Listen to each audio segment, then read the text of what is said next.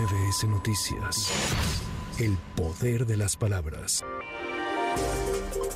La Confederación Patronal de la República Mexicana afirmó que la gran reforma en materia de pensiones ya está en marcha y debe consolidarse antes de considerar nuevos cambios. La Coparmex señaló que cualquier nueva propuesta en la materia debe estar acompañada de estudios actuariales serios, administrativos, contables y financieros para determinar la viabilidad y los beneficios correspondientes.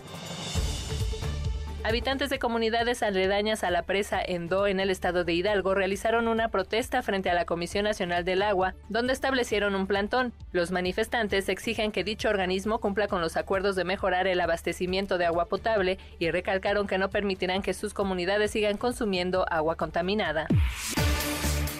La Confederación Patronal de la República Mexicana en la Ciudad de México externó su preocupación por el aumento durante 2023 en los delitos de extorsión, homicidio doloso, robo a negocios, a casa, habitación, a autopartes y en transporte público. Armando Zúñiga, presidente de la Coparmex Ciudad de México, afirmó que el repunte que se ha presentado ha impactado en el costo de operación para las empresas, en especial de algunos rubros de alta demanda que son los más afectados. Para MBS Noticias, Erika Flores. MBS Noticias. El poder de las palabras.